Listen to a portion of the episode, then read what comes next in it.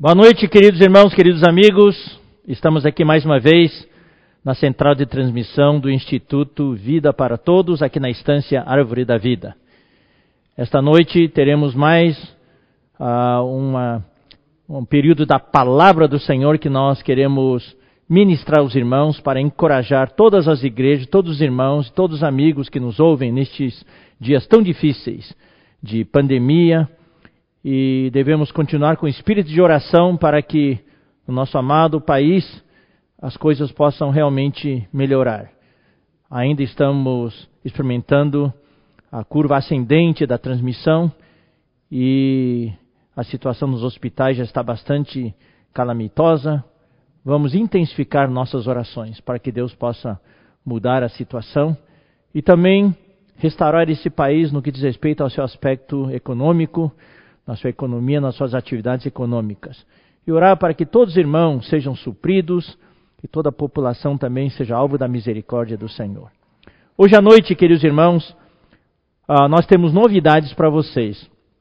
No final da, desta reunião, desta mensagem, uh, não, não saiam, nós queremos passar para vocês algumas novidades. Essas novidades são top, top, top, tá? São, uh, é um upgrade que a transmissão está fazendo e vai ter novidade muito boa para vocês, tá? Então nós queremos dar esses avisos. Então fiquem uh, sintonizados após a palavra. E não se esqueçam de dar o seu like durante a palavra, é muito importante para o Instituto. E também quem não se inscreveu, se inscreva. Se você já se inscreveu, não clique novamente, porque no momento que você clicar no, no, no inscrito ali, você vai se desinscrever. Não, não faça isso. Olha lá, inscrever-se ou inscrito. Se está, inscrito, então não, não toque mais. E se está escrito inscrever-se, você se inscreve. É muito importante para o Instituto que nós tenhamos um número grande de inscritos. A nossa meta é passar dos 100 mil inscritos.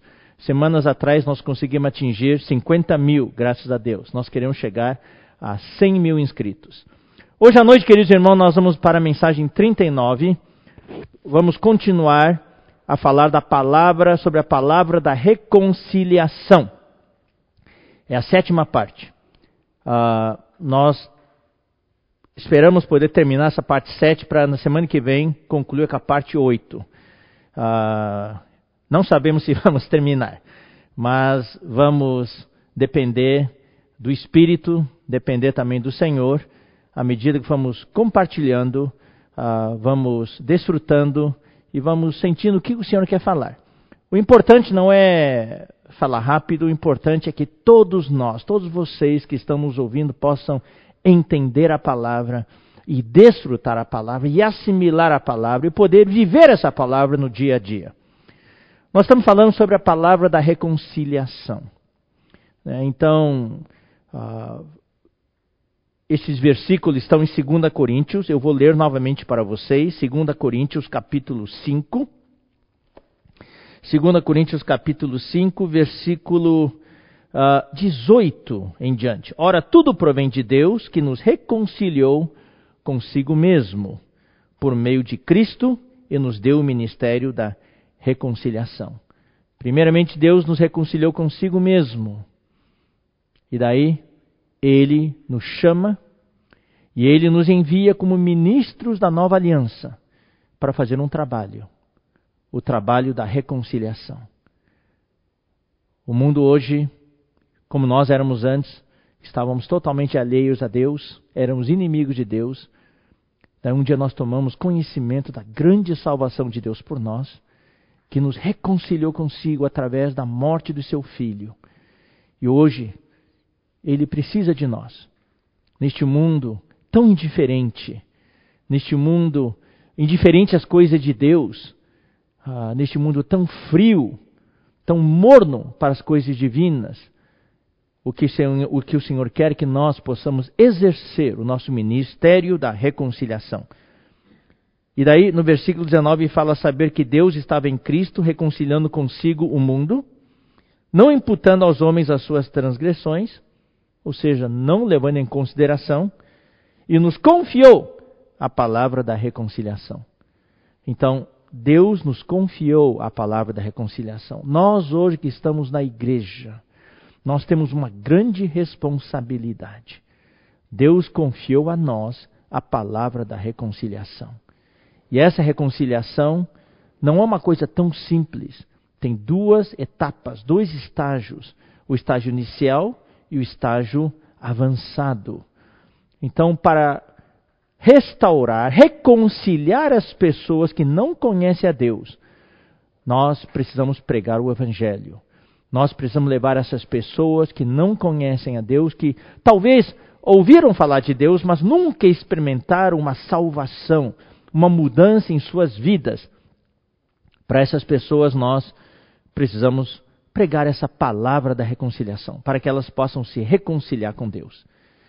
E para nós que já estamos na vida da igreja há algum tempo, e quem sabe ficamos até mornos, uh, um pouco indiferentes às coisas de Deus, a gente está levando a nossa vida cristã, a nossa vida espiritual com a barriga, Deus está nos exortando a entrar no estágio mais avançado da reconciliação, a nos reconciliar novamente com Deus, mas agora no estágio mais avançado.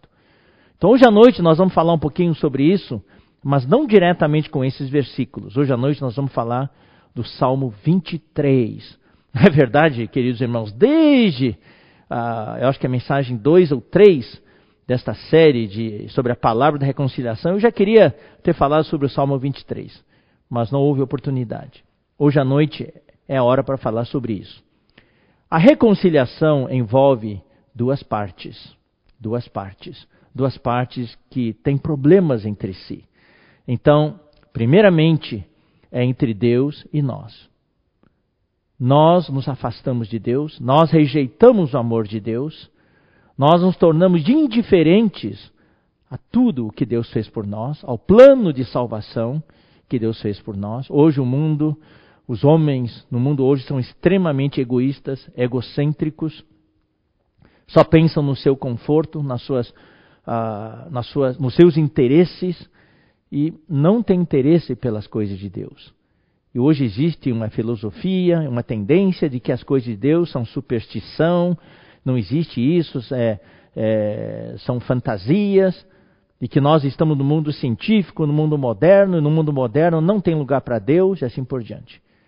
Mas isso é puro engano, mero artifício, mera ah, mero estratagema do inimigo de Deus. É a estratégia do inimigo para afastar as pessoas de Deus. Então nós precisamos reconciliar as pessoas com Deus. Se você for ver na vida das pessoas, as pessoas não têm paz com Deus. As pessoas não têm paz dentro de si, não têm paz consigo mesmo. Então vive uma vida sem paz. Por isso que tem tanta uh, depressão, tanta ansiedade, tantos problemas emocionais, por quê? Porque buscam paz e tranquilidade nas coisas exteriores que não podem trazer paz. Mas lá no fundo, no fundo, não tem paz com Deus. O homem foi feito, o homem foi criado com um espírito humano, e esse espírito humano foi feito para conter Deus. E enquanto Deus não preencher, não entrar no homem, o homem sente um tremendo vazio na sua vida. Pode encher com todas as coisas materiais, todo o dinheiro do mundo, todos os bens materiais do mundo, aquele vácuo no interior do homem vai continuar. Só quando Deus entrar no homem é que o homem vai encontrar paz. E essa paz não tem preço, não tem preço. E cabe a nós, na vida da igreja, cabe a nós cristãos levar essa paz aos homens, levando os homens a reconciliar-se com Deus. E quando o homem se reconcilia com Deus, uh, experimentando o perdão dos seus pecados, experimentando a justificação, aplicando a si a obra redentora de Cristo, o que, que acontece? Essa pessoa também se reconcilia consigo mesma. Ela encontra paz em si mesma. Fica em paz consigo mesma. Porque muitas pessoas não se perdoam pelas coisas que fizeram. E ficam vivendo aquela culpa aquela culpa, aquela condenação. E tudo isso é removido quando as pessoas se reconciliam com Deus. E também tem outro aspecto da reconciliação, que é a reconciliação entre as, os homens, entre as pessoas com quem convivemos. Nós sabemos que o mundo hoje está cheio de uh, inimizades na família, entre no trabalho, uh, na faculdade, uh, entre os vizinhos. É muita inimizade, muita inimizade. Então hoje, nós já encorajamos os irmãos, a todos vocês que nos assistem, que durante esse tempo de pandemia, de isolamento, no sábado passado nós falamos uma palavra sobre reconciliação e perdão. Houve muita reação, muita uh, resposta da parte dos irmãos. Uh, os irmãos, isso repercutiu forte entre os irmãos, houve muita reconciliação, graças a Deus por isso. Hoje o que Deus quer é que haja paz entre nós. E nós devemos aproveitar esses dias de isolamento social para resolver essas diferenças. Como nós falamos na semana passada, que nós devemos buscar a reconciliação antes que o Senhor volte. Antes que a outra pessoa morra, ou eu talvez morra, ou o Senhor volte e nós não nos reconciliamos. Daí o que, que vai acontecer? Nós vamos levar as nossas mágoas e ressentimentos para as trevas onde há choro e ranger de dentes. E daí durante o milênio, por mil anos, nós vamos tentar pagar até o último centavo. Tentar remover essa barreira. Não vale a pena. Como eu falei bem no finalzinho da mensagem do sábado passado. Não vale a pena ir para as trevas e para o choro e ranger de dentes com as nossas mágoas e ressentimentos e amarguras e rancores. Vamos limpar os nossos corações. Vamos nos reconciliar, ter paz na família, ter paz entre os irmãos. Aqueles irmãos com quem nós tivemos problemas e temos problemas, vamos ligar para os irmãos. Vamos até, se for necessário, ah, com certo distanciamento, ah, ah, ver esses irmãos e nos reconciliar com distanciamento, com uma distância segura, né, para nos reconciliar. Então, essa palavra da reconciliação, nós vimos também nas primeiras semanas desta série, tem muito a ver com a função dos pastores e a função dos mensageiros de Deus. Os pastores são aqueles que apacentam o rebanho, cuidam do rebanho, orientam o rebanho e ajudam as ovelhas, que são os irmãos, a experimentar essa reconciliação. Também os mensageiros de Deus são aqueles que transmitem a palavra de Deus, o que Deus tem para falar hoje para cada um. Então, e essas mensagens trazem paz para o nosso coração, nos dão motivo para viver, nos enchem de ânimo, de motivação e também nos enchem de graça e de força para poder resolver as diferenças e remover as barreiras que há, sejam barreiras humanas ou barreiras materiais. Hoje à noite nós vamos falar sobre o Salmo 23. O Salmo 23 fala do Senhor como nosso pastor. Ele cuida de nós. Eu creio que nesse dia de hoje, nessa situação de isolamento social, já estão desde meados de março, então abril, maio, já faz mais de dois meses, dois meses e meio quase, que nós estamos em isolamento social. No começo, talvez a gente não sentisse tanto, mas hoje tem muitas pessoas já sentindo, sentindo ansiedade, sentindo abalo emocional, sentindo insegurança por causa da situação financeira. E aí entram os pastores da igreja para cuidar dos irmãos. Eu creio que mais e mais nós temos que dar atenção para os irmãos que estão passando necessidade, para os irmãos que, por causa da falta de trabalho, não poderem trabalhar, então não tem mais como se sustentar. Aí a igreja tem que entrar, os irmãos têm que entrar, têm que estar alertas, precisamos estar cientes da situação inteira e suprir os irmãos nas suas necessidades.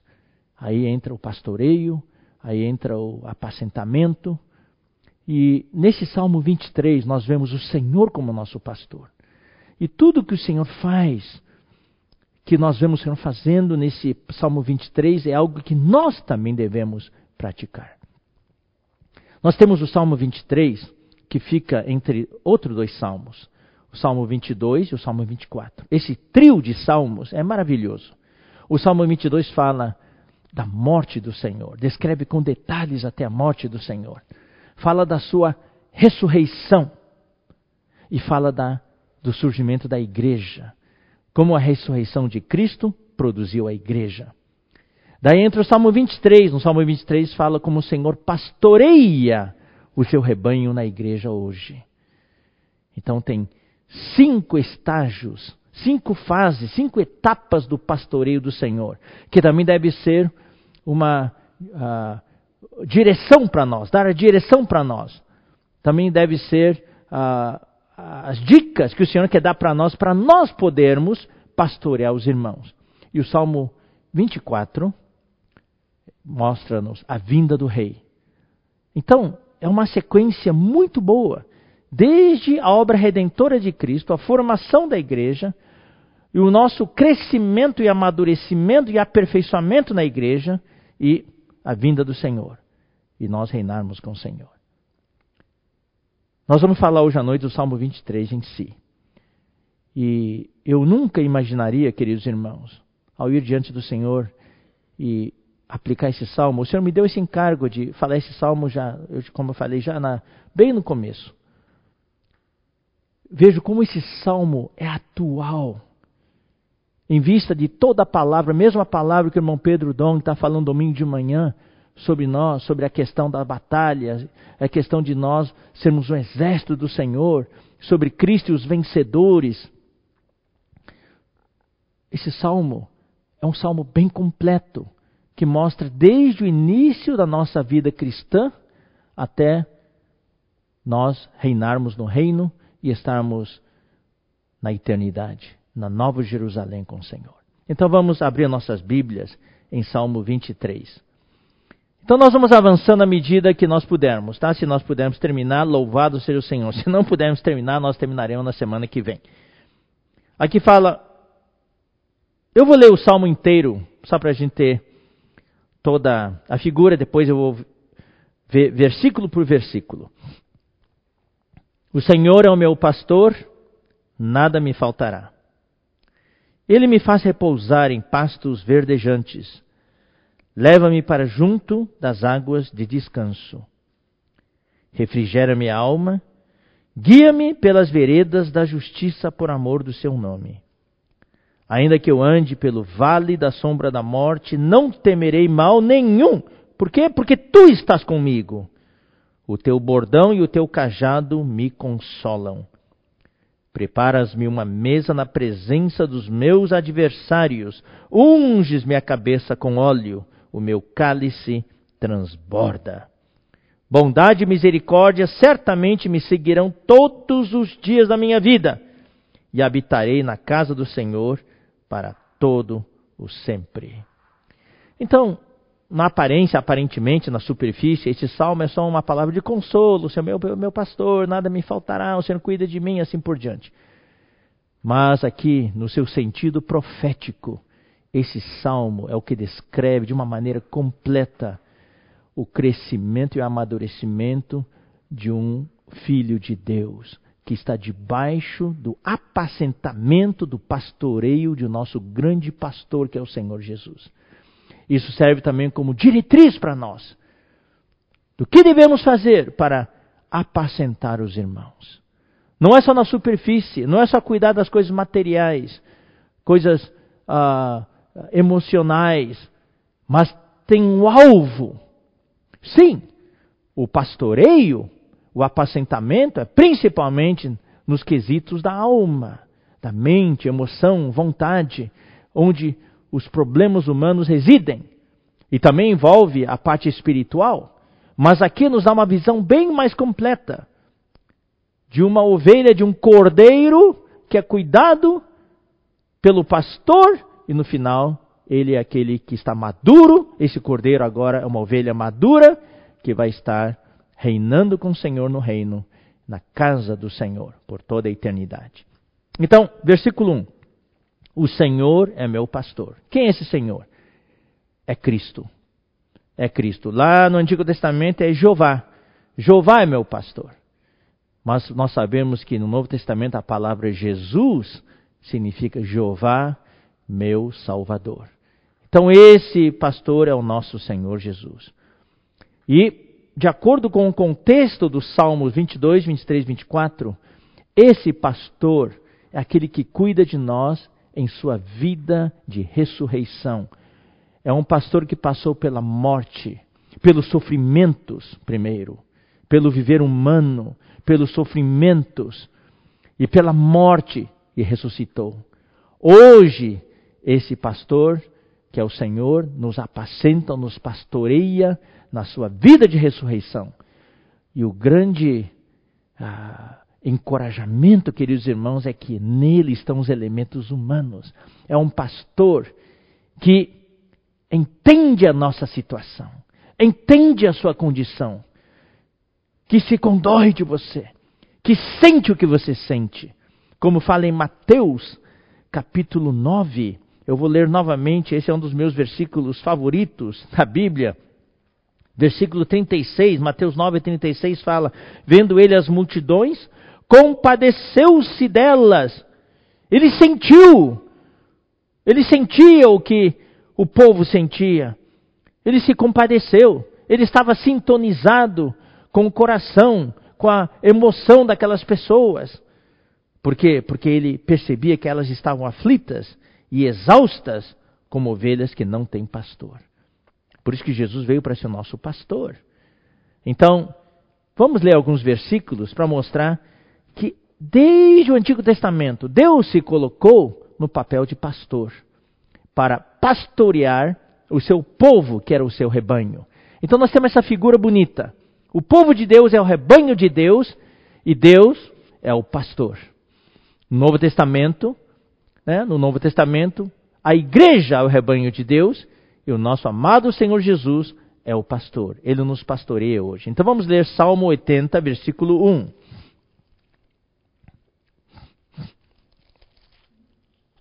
Dá ouvidos, ó pastor de Israel, tu que conduzes a José como um rebanho. Está vendo? Dá ouvidos, ó pastor de Israel. O Senhor Deus no Antigo Testamento era conhecido como pastor de Israel, que conduzia José como um rebanho. Então o povo de Israel era considerado um rebanho. Isaías capítulo 40, versículo 11.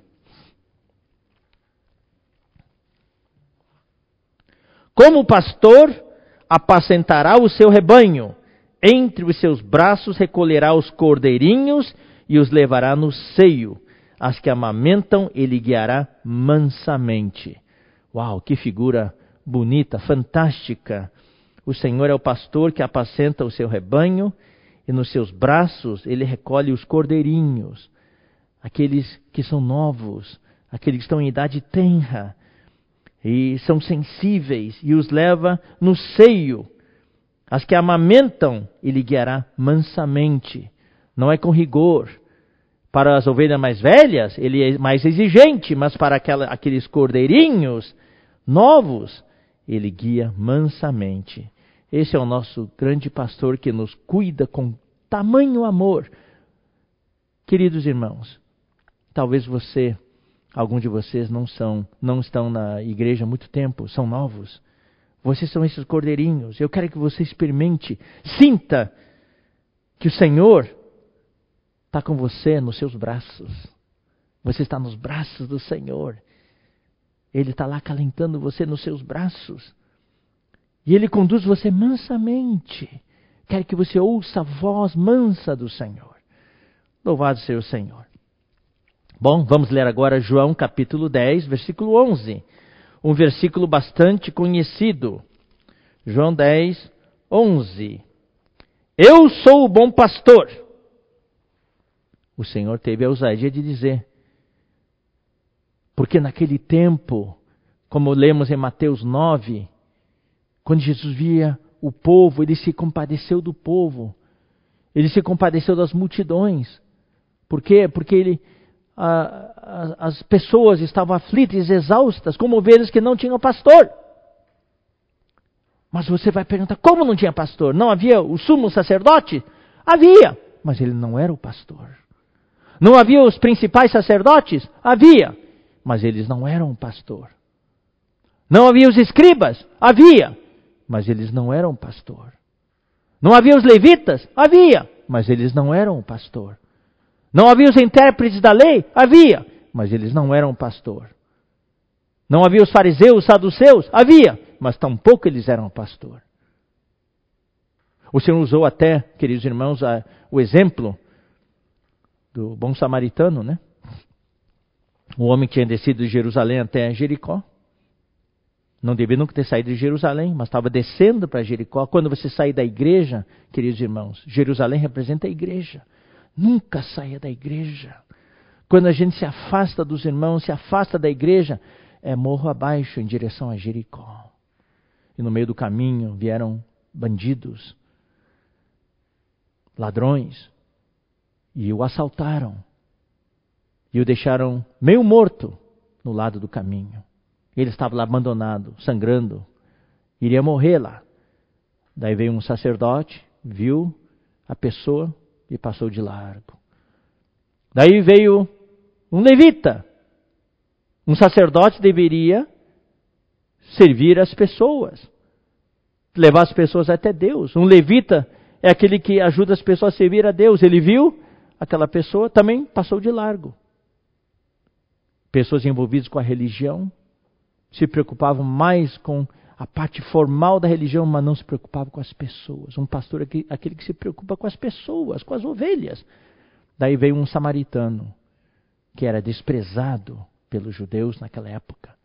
Ele viu o homem, daí passou, fez curativo nas feridas, o colocou em cima do seu burrinho e levou ele lá para uma hospedaria e pagou o dono da hospedaria para cuidar dele. Esse esse samaritano que era rejeitado, desprezado, representa o Senhor Jesus. Quantos de nós estávamos feridos, abandonados e achávamos que a religião seria a grande solução para nós, mas não era. Até que um dia veio o Senhor Jesus e cuidou de nós. E nos trouxe para a igreja, queridos irmãos. A coisa que eu mais agradeço ao Senhor é que não apenas Ele me salvou, mas me trouxe para a igreja, onde hoje eu estou sendo cuidado. Louvado seja o Senhor. Então, uh, em João 10, 11, o Senhor fala: Eu sou o bom pastor. Tem tantas pessoas aqui envolvidas com a religião, preocupados mais com a religião dos judeus, com os mandamentos, mas não se preocupam com as pessoas. Eu sou um bom pastor. E o bom pastor faz o quê? Versículo 11 fala: O bom pastor dá a vida pelas ovelhas. Nesses dias de isolamento, eu quero dar a minha vida pelos irmãos. No que estiver ao meu alcance, eu quero fazer para cuidar bem dos irmãos. Espero que milhares e milhares de vocês que me ouvem façam a mesma coisa. Esta semana nós recebemos vários relatórios dos cooperadores de todas as regiões do Brasil, relatando resumidamente o que o Senhor tem feito.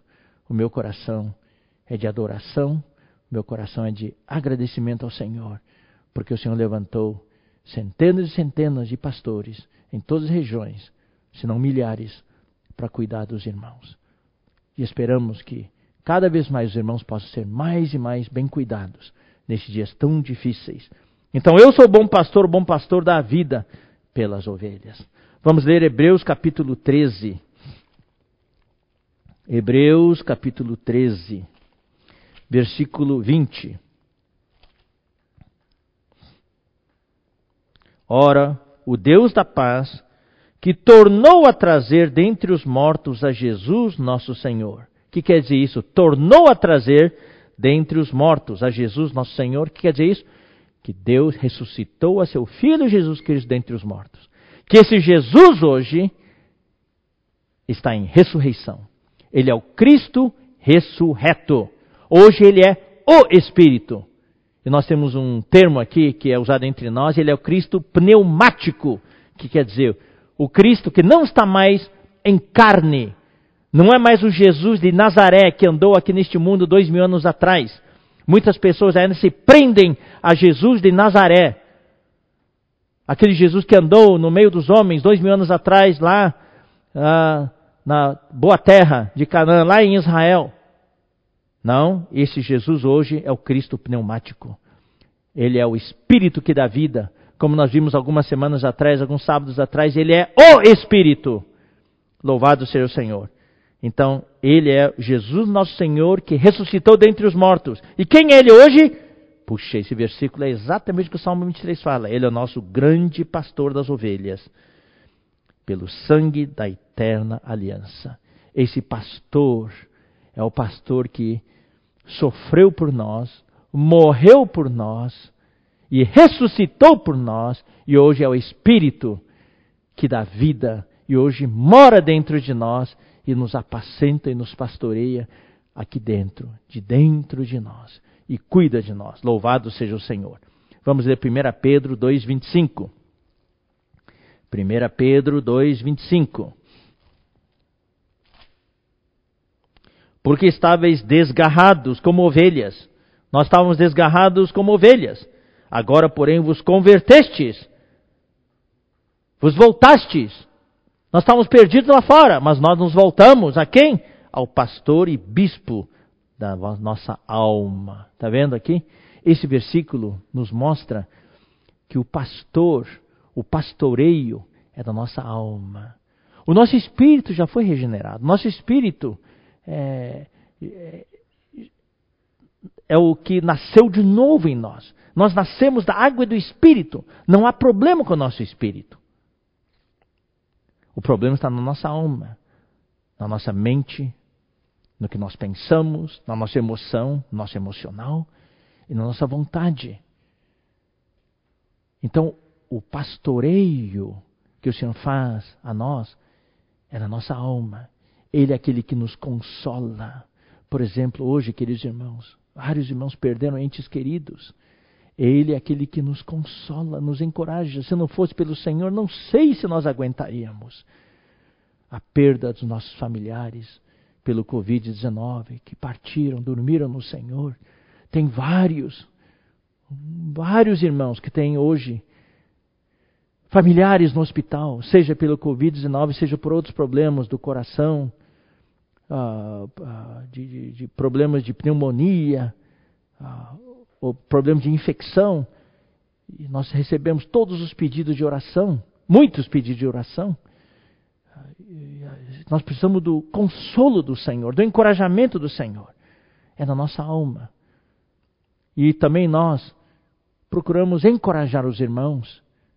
Ah, ah, se possível, eu sei que hoje está difícil, a gente fica em casa, difícil ver os irmãos, mas se houver oportunidade, vamos usar as máscaras e sair um pouco às vezes, por exemplo, graças ao Senhor, na semana passada, chegou o alimento diário, daí vários irmãos, inclusive minha esposa, saiu com o carro e foi entregar na casa dos irmãos. Claro, mantendo a distância, com máscara e tudo, né, sendo prudentes, mas foi ver o irmão. Hoje eu tive que fazer uma entrega para um irmão. Eu podia ter deixado na mesa da minha garagem, o irmão veio buscar. Não, mas eu fiz questão de ir lá, entregar para o irmão, com certa distância, e ver o irmão, ver o rosto do irmão. Então, Ele é aquele que cuida de nós. Essa parte emocional é muito importante. Esperamos que nós possamos ligar para os irmãos, mandar mensagens. Se possível, ligar é bom, ouvir a voz dos irmãos, não ficar só nas letras frias. Vamos ler agora, queridos irmãos, 1 Pedro, né, 2, 25, como nós já lemos. Uh, vamos ler novamente. Porque estáveis desgarrados como ovelhas, agora, porém, vos convertestes ao pastor e bispo da vossa alma. Louvado seja o Senhor. Vamos ler agora o capítulo 5, versículo 4 de 1 Pedro. Ora, logo que o Supremo Pastor, ele é o Supremo Pastor, se manifestar, recebereis a inacessível coroa da glória. Para nós hoje que pastoreamos os irmãos, nós receberemos a inacessível coroa da glória. O Senhor é o meu pastor. Voltando ao Salmo 23, 1. Ele é esse pastor nada me faltará. Ele vai cuidar da nossa parte espiritual, ele vai cuidar da nossa parte da alma, emocional, da mente, da vontade, ele vai cuidar da nossa parte física. Estes dias precisamos do Senhor para manter a nossa saúde, depender do Senhor. Todos nós somos, todos nós somos ah, vulneráveis e somos, uh, podemos ser alvo de enfermidades. Então precisamos nos cuidar. Eu, ontem, por exemplo, ontem eu não passei muito bem. Já foi um pequeno susto, mas eu descansei um pouco mais e hoje estou me sentindo bem melhor. Graças ao Senhor. Então temos de nos cuidar. Temos de nos cuidar. Então, o Senhor é o meu pastor, nada me faltará. Nós, a igreja, somos o rebanho. Então, nós vimos a parte do pastor, agora vamos ver como nós, a igreja, somos o seu rebanho. Ele cuida da sua igreja, não vai deixar que nada nos falte. Vamos ler então João capítulo 10, versículos 14 a 16.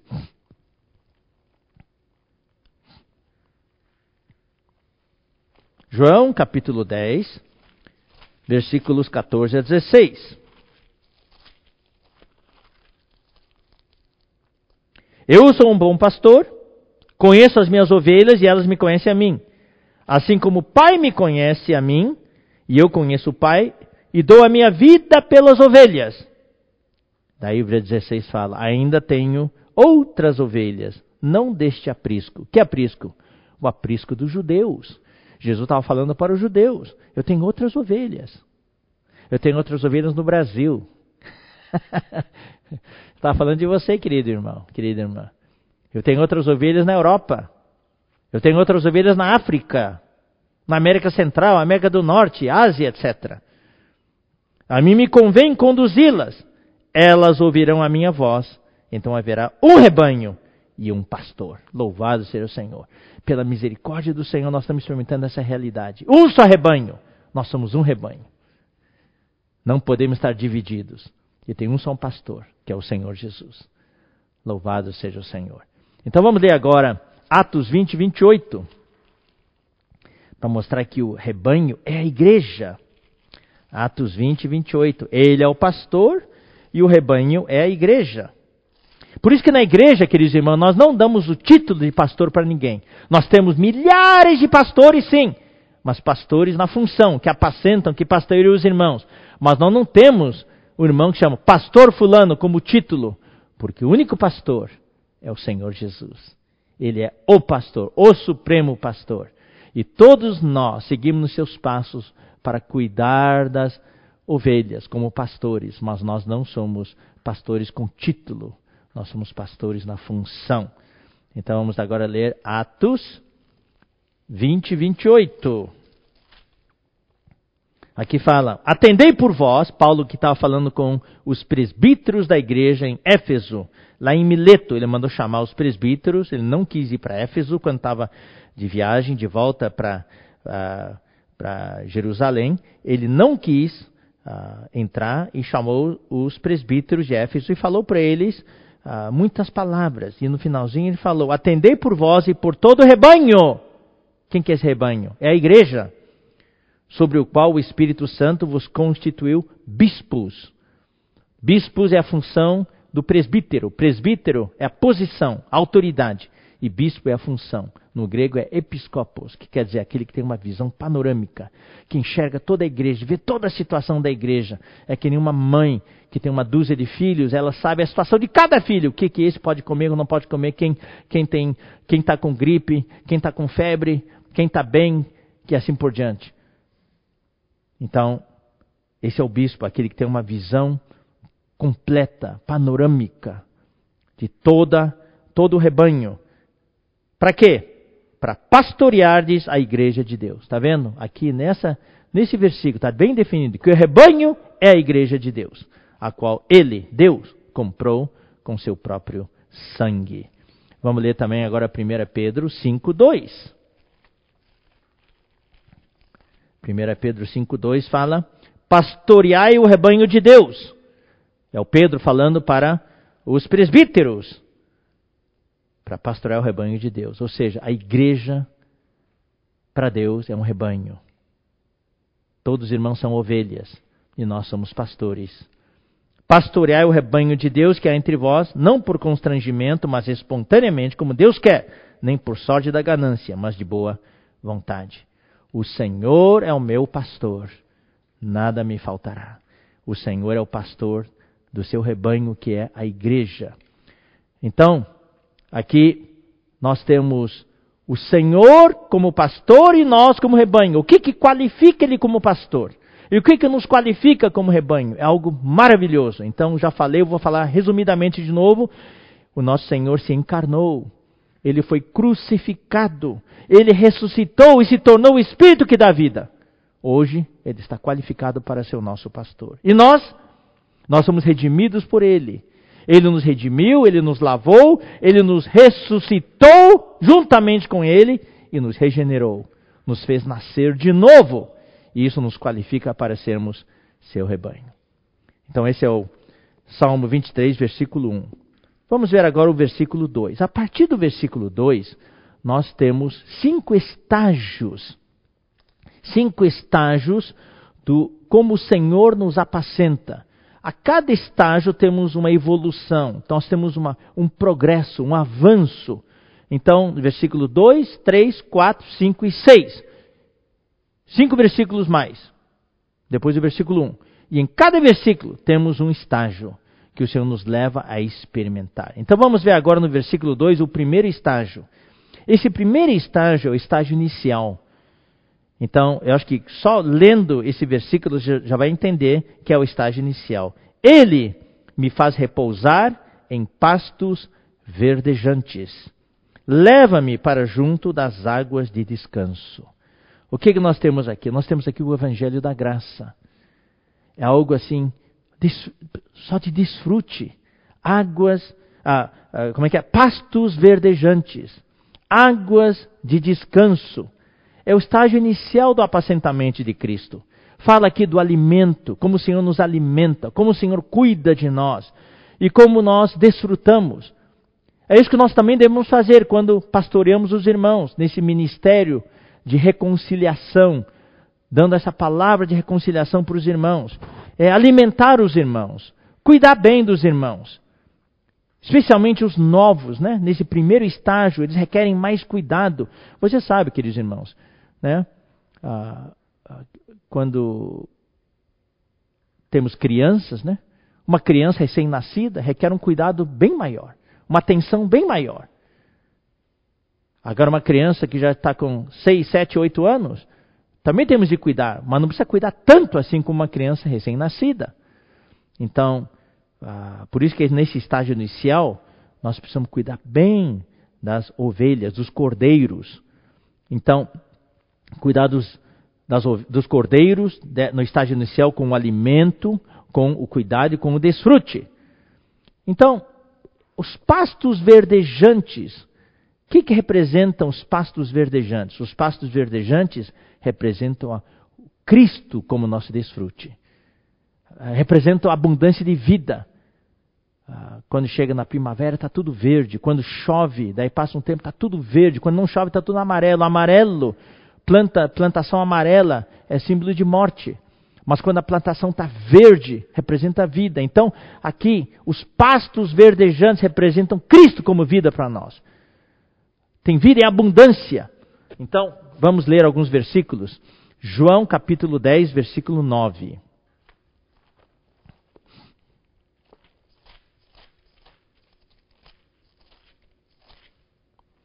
Aqui fala: Eu sou a porta. Se alguém entrar por mim, será salvo. Entrará e sairá e achará pastagem. A porta é Cristo e a pastagem também é Cristo capítulo 21, versículo 15. João 21, 15. Quando fala de Cristo como pastos verdejantes, isso diz respeito a alimentar as ovelhas. É o alimento. Cristo é o alimento. Então, João 21, 15. Depois de terem comido, perguntou Jesus a Simão Pedro: Simão, filho de João, amas-me mais do que estes outros? Ele respondeu: Sim, Senhor, tu sabes que te amo. Ele lhe disse: Apacenta os meus, olha só, cordeiros, no estágio inicial. Cordeiros. Aqui não é ovelhas. Nós não vamos ler os outros versículos, os outros versículos falam de ovelhas, já estão em estágio mais avançado. Aqui fala dos cordeiros. E a palavra grega para apacentar é uma palavra que significa ter que guiar, levar, cuidar bem. Então aqui fala de uma ovelha no seu estágio inicial, que precisa desfrutar Cristo como alimento. 1 Pedro 2,2.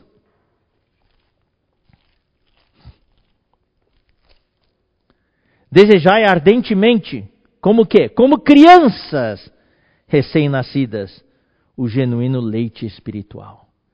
Então, esses pastos verdejantes são o alimento, o alimento com que alimentamos as ovelhas no primeiro estágio. É Cristo como nosso alimento. E aqui em 1 Pedro 2,2 é o leite espiritual, ou como outras versões dizem, o leite da palavra. É a palavra, esses pastos verdejantes, é a, palavra que nós, com que nós alimentamos os irmãos novos nesse primeiro estágio. É, são os pastos verdejantes. Vamos ler agora 1 Tessalonicenses 2, 7. 1 Tessalonicenses 2,7. Embora pudéssemos, como enviados de Cristo, exigir de vós a nossa manutenção, todavia nos tornamos carinhosos entre vós, qual ama que acaricia os próprios filhos. Acaricia que também tem o sentido de alimenta, que nutre, que acalenta os próprios filhos. Então aqui é esses pastos verdejantes. Ele me guia pelos pastos, me faz repousar em pastos verdejantes. Isso representa Cristo como o nosso desfrute. E mais, leva-me para junto das águas de descanso. Aqui representa o quê? Aqui representa o Espírito como as águas. Você sabe, queridos irmãos, ah, na Bíblia o Espírito é representado pelo rio, pelas águas. Então vamos ler alguns versículos. João 7, 37 a 39.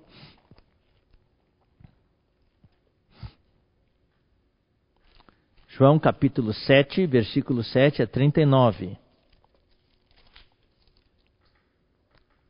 No último dia, o grande dia da festa, levantou-se Jesus e exclamou: Se alguém tem sede, venha a mim e beba. Quem crer em mim, como diz as Escrituras, do seu interior fluirão rios de água viva. Isso ele disse com respeito ao quê? Ao Espírito que haviam de receber os que nele crescem, pois o Espírito até aquele momento não fora dado, porque Jesus não havia sido ainda glorificado. Nós já explicamos esse versículo várias vezes, o irmão Pedro Dong explicou, eu expliquei, mas o que eu quero dizer é que o Espírito aqui é representado, representado pelo fluir dos rios de água viva. Então, a água representa o Espírito. 1 Coríntios 12, 13. Pois em um só Espírito, olha só, todos fomos batizados em um corpo, quer judeus, quer gregos, quer escravos, quer livres, e a todos nós foi dado beber de um só Espírito. Então, águas para beber, isso está relacionado ao Espírito. Então, Cristo é representado pelos pastos verdejantes e o Espírito é representado pelas águas de descanso. Isso quer dizer o quê? Que nesse primeiro estágio, queridos irmãos, vemos o Deus triuno. Jeová aqui é o pastor, é o Pai. Cristo é os pastos verdejantes e o Espírito é as águas de descanso. Ou seja, o Deus triuno é o nosso pastor. Que coisa maravilhosa. E quando ajudamos os irmãos nesse primeiro estágio, ou seja, Cristo no seu apacentamento da igreja no primeiro estágio, levando-nos a beber o Espírito, como as águas de descanso. E nós, também levando os irmãos a experimentar isso, o que nós temos que ajudar os irmãos a fazer? A orar e a invocar o nome do Senhor. Os pastos verdejantes são a palavra. E as águas de descanso, nós podemos dizer que está principalmente relacionado com a oração e, especialmente, o invocar do nome do Senhor. Vamos ler aqui Salmo 116, versículos 12 e 13.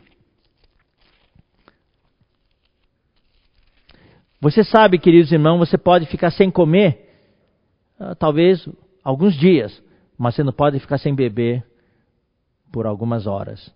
Beber é importante. Por isso, nós precisamos invocar sempre o nome do Senhor. Nunca podemos deixar de invocar o nome do Senhor. Ah, Salmo 116, ah, versículos 12 e 13. O que, que diz aqui? Que darei ao Senhor por todos os benefícios, seus benefícios para comigo? O Senhor me deu muitos benefícios, fez muito por mim. O que, que eu vou dar ao Senhor? A gente quer retribuir, né? Quer pagar o Senhor pelas coisas que Ele fez por nós. Só que Deus não exige não que você pague nada. Não, não exige. Mas a gente tem um coração de gratidão. A gente quer dar algo de volta ao Senhor, quer retribuir ao Senhor.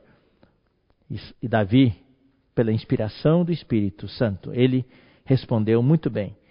Deus não quer muita coisa, não. Deus não quer que eu faça nada para Ele, nem dê nada para Ele. Uma coisa nós podemos dar, é o que Deus quer. Eu tomarei o cálice da salvação, tá vendo? O cálice é para beber.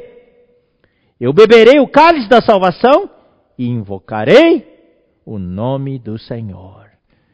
Ou seja, invocar é tomar o cálice da salvação.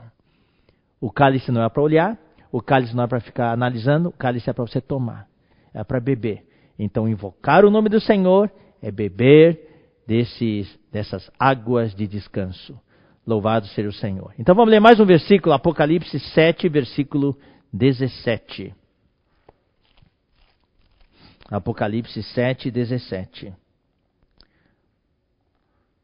Eu vou ler o 16 também. Jamais terão fome, nunca mais terão sede, não cairá sobre eles o sol, nem ardor algum. Por quê? Pois o cordeiro que se encontra no meio do trono os apacentará.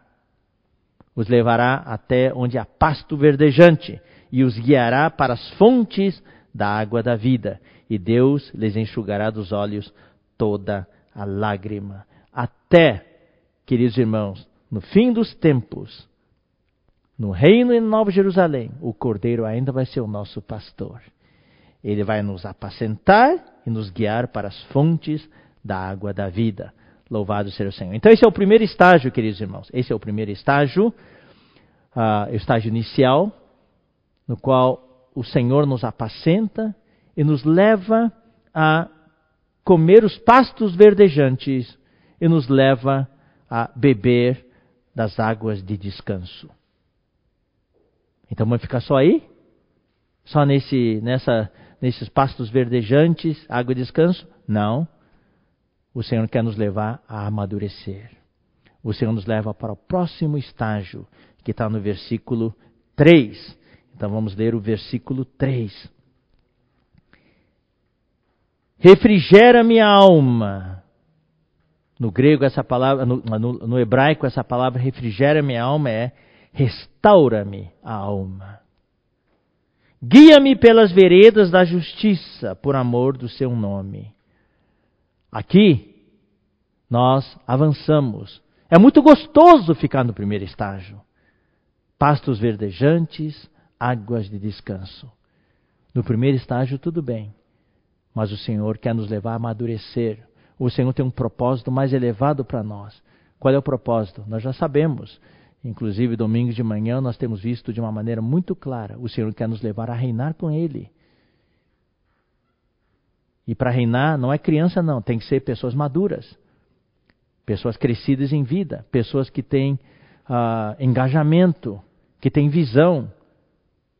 Não é só ser chamado, são pessoas escolhidas, pessoas que se alistam, pessoas que se apresentam. Então, por isso que nós precisamos do segundo estágio, é o estágio da transformação. Transformação onde? Nas veredas da justiça. Só essas palavras, irmãos, cada palavra que tem o seu significado. Por isso que a gente não está avançando rápido, não. Nós queremos ir a fundo nesse salmo para ver quanto o Senhor está interessado é nos preparar para reinar. Ele não desiste de nós, ele insiste em nos fazer reinar. E ele vai trabalhar em nós. Ele quer nos transformar. Então aqui fala, restaura minha alma, refrigera minha alma, restaura minha alma. Ele quer trabalhar na minha alma e na sua alma. O espírito não tem problema. Nós que estamos na igreja há algum tempo, nós sabemos que o grande problema nosso é a nossa alma, a nossa mente, a nossa emoção e a nossa vontade. Muitas vezes nossa mente tem tradições tem conceitos e dificilmente nós conseguimos dar a volta, nós conseguimos seguir o Senhor nas coisas novas que Ele quer nos mostrar. Assim como o povo de Israel, os judeus tiveram dificuldade de dar a volta da antiga aliança para a nova aliança. Eles ficaram no Antigo Testamento, não conseguiram dar a volta, acompanhar o Senhor no Novo Testamento. A nossa emoção também é sobe e desce, sobe e desce. Nós precisamos de uma emoção equilibrada para amar o Senhor. E a nossa vontade tem que ser uma vontade maleável, que o Senhor pode usar. O Senhor pode trabalhar em nós. Restaura a minha alma. Essa palavra do versículo 3, irmãos, é o Evangelho do Reino. O versículo 2 é o Evangelho da Graça. É desfrutar o Senhor, desfrutar o estágio inicial da salvação, fomos salvos, pecados, os nossos pecados foram perdoados, estamos reconciliados com Deus, estamos em paz com Deus, aleluia. Podemos desfrutar o Senhor nos pastos verdejantes, beber o Espírito nas águas de descanso. O Senhor nos guia, o Senhor nos conduz com mansidão, o Senhor não exige muito de nós, isso no primeiro estágio. Mas chega a certo momento que o Senhor vai levar você para o segundo estágio. E no segundo estágio, irmãos, tem transformação Deus começa a trabalhar em nós. Isso eu posso uh, remeter a Romanos 5,10. Pois nós, quando inimigos, se nós, quando inimigos, fomos reconciliados pela morte de seu filho. Isso é o primeiro estágio. Muito mais, estando reconciliados, seremos salvos pela sua vida. Esse é o segundo, esse é o segundo estágio. Não é só desfrutar a reconciliação, o perdão dos pecados, a salvação inicial, a justificação. Deus nos colocou na igreja para nos transformar. Muito mais agora. A salvação inicial foi realizada pela morte do Senhor na cruz, mas hoje, na igreja, Ele quer nos transformar, Ele quer nos santificar, Ele quer nos conformar e quer nos glorificar. E isso lhe faz através da sua vida. É uma obra de transformação. Por isso que a palavra aqui é veredas da justiça. Ele quer trabalhar na nossa alma e nos guia pelas veredas da justiça. Vereda aqui não é não é uma estrada, não é uma rodovia.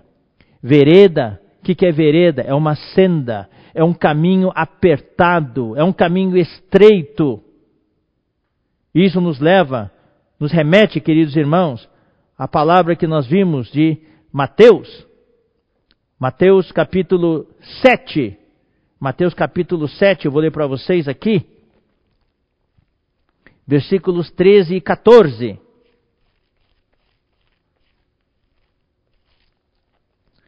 Entrai pela porta estreita, larga é a porta e espaçoso o caminho que conduz para a perdição e são muitos os que entram por ela. Porque estreita é a porta, e olha só, irmãos, e apertado o caminho. Não é uma rodovia, é uma vereda, mas que conduz para a vida. A vida que não é vida eterna, porque todo mundo que é salvo tem a vida eterna. A vida aqui diz respeito ao galardão, a reinar com o Senhor.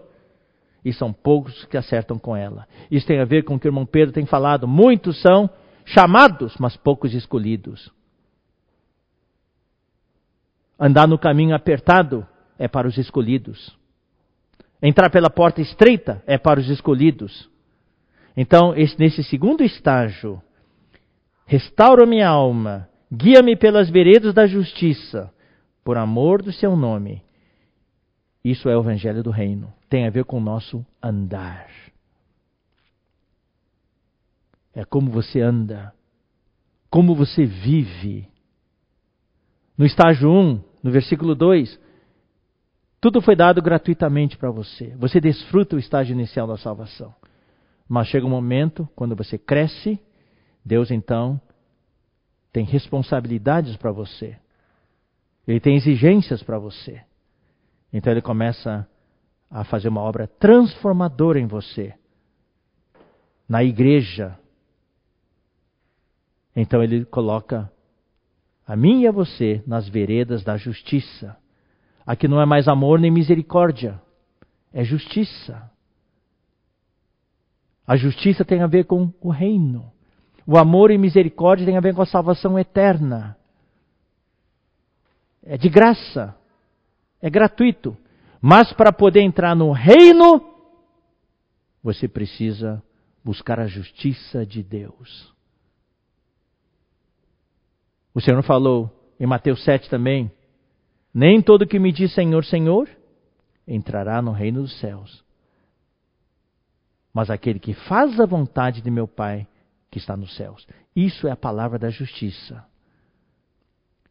Quando você diz Senhor, Senhor, isso é o estágio inicial. Você vai estar na eternidade futura, na Nova Jerusalém. Mas se você quiser entrar no reino dos céus, que tem a ver com galardão, com reinar com o Senhor, você precisa andar nas veredas da justiça. E ser guiado pelo Senhor nas veredas da justiça. Deixar Ele restaurar a sua alma. Deixar Ele trabalhar na sua alma. Daí isso é fazer a vontade de Deus. Daí estaremos qualificados para entrar no reino dos céus. Louvado seja o Senhor. Então vamos ler só mais alguns versículos e vamos encerrar. Não vamos poder terminar, não, não tem importância, nós vamos continuar no sábado que vem. Essas palavras são muito profundas e eu espero que isso possa, né? Uh, não, não quero co cobrir material demais para vocês poderem assimilar e poderem depois ruminar essa palavra. Vamos só ler mais um ou dois versículos. Restaura minha alma, refrigera minha alma, quer dizer, ele trabalha na minha alma. Então vamos ler alguns versículos. Romanos 12, 2. E não vos conformeis com este século, mas transformai-vos pela renovação da vossa mente. Está vendo? Restaura minha alma também significa renova minha alma. Tem a ver com Romanos 12, 2. Transformai-vos de que jeito? Pela renovação da vossa mente. Então aqui nós temos uma parte da alma que é a mente, para que experimenteis qual seja boa, agradável e perfeita vontade de Deus, para que a minha e a sua vontade realizem a vontade de Deus. Isso tem a ver com a nossa vontade, também a parte da alma. Isso é restaurar a alma. Louvado seja o Senhor. Esse é o trabalho que Deus quer fazer em nós, um trabalho de transformação. Não vos conformeis com este século, mas transformai-vos. Vamos ler agora Efésios 4, 23.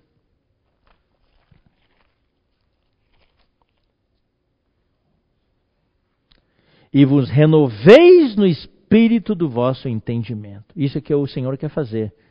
Ele quer renovar a nossa mente. A nossa mente fica velha. A nossa mente é tradicional, tem conceitos, mas o Senhor quer renovar nossa mente, como lemos em Romanos 12, 2. Mas para isso nós precisamos colocar a mente no espírito. Por isso que aqui fala aí, renoveis no espírito da vossa mente, no espírito do vosso entendimento. Isso tem a ver com restaura minha alma, o trabalho que Deus quer fazer nesse segundo estágio na nossa alma. E isso Deus faz através de quê? Através da sua palavra. Irmão, nós podemos ver que não podemos fugir da palavra de Deus.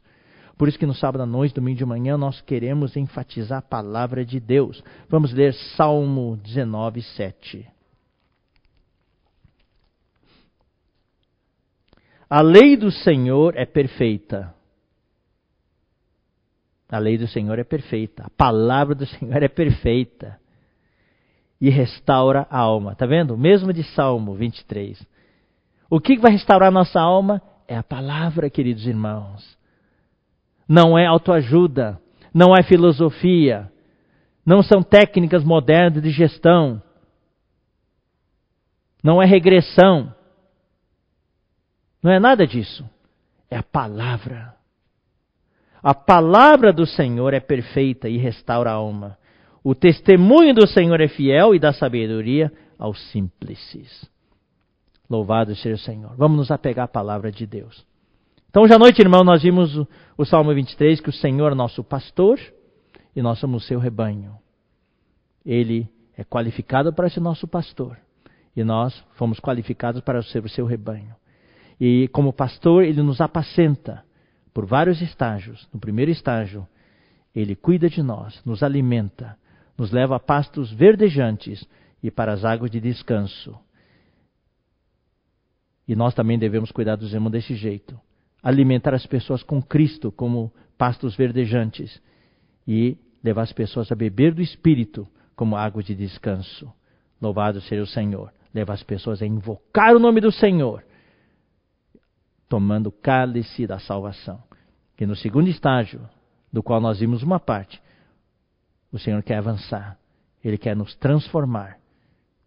E nos, ele nos restaura a alma. Ele trabalha na nossa alma. E nos guia pelas veredas da justiça. É a palavra da justiça. Nós vamos ver semana que vem. Isso vai levar bastante tempo. Não é o leitinho, é o alimento sólido. E é vereda, não é uma rodovia larga, é vereda, é para os escolhidos. Chamados tem, tem uma multidão, mas quem vai entrar pelo caminho apertado, pelas veredas? Só os escolhidos. Então aqui ele nos guia pelas veredas da justiça. Louvado seja o Senhor. Na semana que vem nós vamos continuar. Amém? Ah, queridos irmãos, eu vou agora orar. Depois da oração tem um aviso muito importante de novidades que quero apresentar para vocês, tá? Então, Senhor Jesus, muito obrigado Tu és nosso pastor. O Senhor é meu pastor, nada me faltará. Obrigado, Senhor. Cuida hoje do teu rebanho. E usa-nos também como pastores para cuidar do teu rebanho, para que nada falte às tuas ovelhas.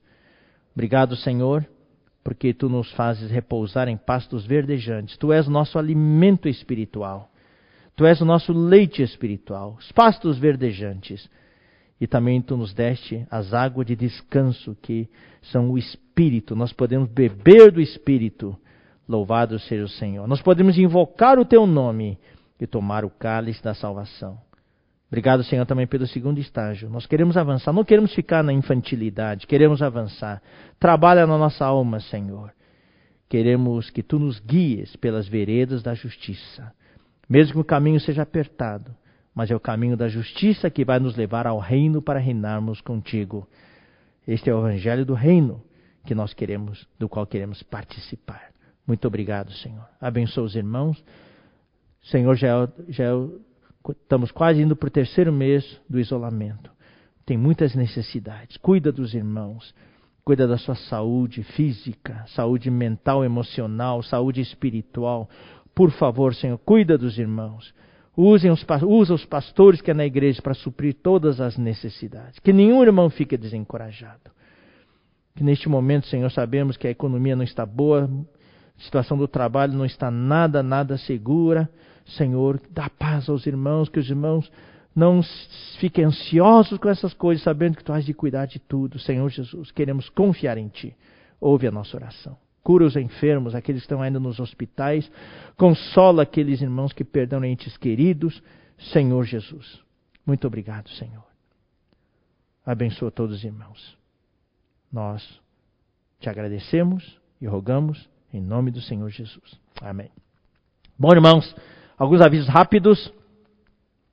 Uh, você ainda que não uh, deu like, deu like no, uh, aqui na, na página do Instituto, da transmissão, né? Você uh, clica lado direito, né? Você que está vendo aqui a transmissão e você lado direito tem um X se você está no chat. Daí você vem para a, a página principal e ali tem uh, o, o, like, o polegar. Você clica no like, tá? E daí no lado direito tem inscreva-se. Vou dar uma olhadinha que está escrito lá. Se está escrito inscreva-se então clique nele. Está escrito, está escrito inscrito, não clique, porque senão você vai se desinscrever, tá bom? E isso é muito importante para o Instituto ter uh, bastante like e também ter uh, um grande número de inscritos. Aí uh, também, bem no finalzinho, nós vamos projetar as telas que normalmente projetamos para as ofertas, para as missões no exterior e também para o SOS Missões. Tá? E também não se esqueça de ofertar para as suas localidades. As igrejas hoje estão dando assistência para muitos irmãos, então nós estamos precisando de ofertas. E também tem ainda as despesas da, do, do, das igrejas, as contas e o aluguel, assim por diante. Né? Apesar de nós não usarmos local, mas ainda temos essas despesas. Agora uma, uma novidade para vocês. Tá? Bem no, agora, logo a, a, que acabar essa transmissão, desta mensagem, vai haver 15 minutos de um compartilhar. A partir de hoje, e amanhã de manhã, e daí todos os sábados e domingos, o compartilhar nosso vai terminar no horário que a gente quer, e daí vai ter 15 minutos para uh, cinco irmãos uh, compartilhar. Cinco irmãos já pré-selecionados. Hoje à noite vai ser da região 1, amanhã de manhã da região 2 e assim por diante. Tá? Então, cada reunião vai ser cinco irmãos de uma região, irmãos pré-selecionados. Eles vão estar com todas suas, com as suas imagens na, na, na, tela, vão compartilhar através do Zoom, e essa compartilhar vai estar uh, vai ser transmitido para vocês, vocês podem acompanhar o compartilhar desses cinco irmãos. Acabado o compartilhar deles, em 15 minutos, daí uh, vocês que nas suas localidades tenham compartilhar em grupos, vocês podem então compartilhar nos seus pequenos grupos, como vocês fazem habitualmente, tá? Nos grupos da igreja, é, para poder compartilhar e ter comunhão sobre esta palavra. É muito importante vocês terem comunhão para poderem assimilar esta palavra, tá bom? Então, louvado seja o Senhor. Que Deus abençoe e amanhã de manhã por causa dessa novidade, o horário também foi alterado. Amanhã de manhã, o louvor com a mesa do Senhor será às 9h30 e vai até 10h10.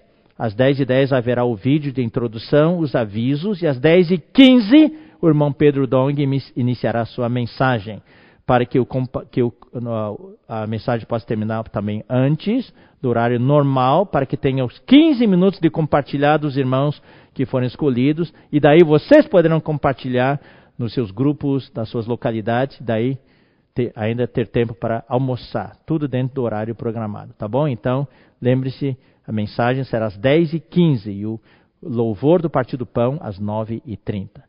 Deus abençoe, então, até amanhã de manhã. Então, agora, o compartilhar dos irmãos.